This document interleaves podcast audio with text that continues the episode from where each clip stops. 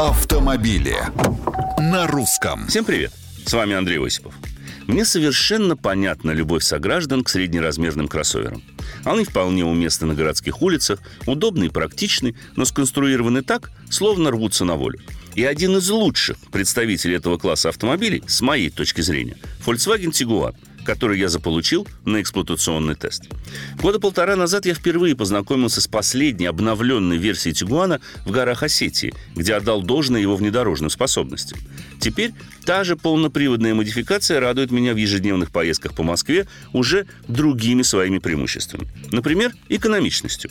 На днях обратил внимание на цифру расхода топлива по завершении очередной поездки. 8,6 литра на 100 километров пробега при средней скорости около 35 км в час.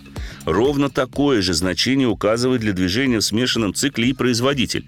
Редкое, скажу я вам, совпадение. Это совсем неплохо. Для 180-сильного бензинового мотора, способного ускорить автомобиль до 100 км в час за 8,1 секунды и набрать больше 200 км в час. Ну а недостатки, спросите вы? Отмечу один – субъективный.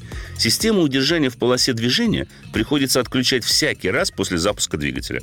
В более свежих моделях Volkswagen можно отключить ее раз и навсегда. Но согласитесь, это не слишком серьезное замечание. Мнения, предложения и комментарии приветствуются на страничках Русского радио в социальных сетях. А с вами был Осипов про автомобили на русском.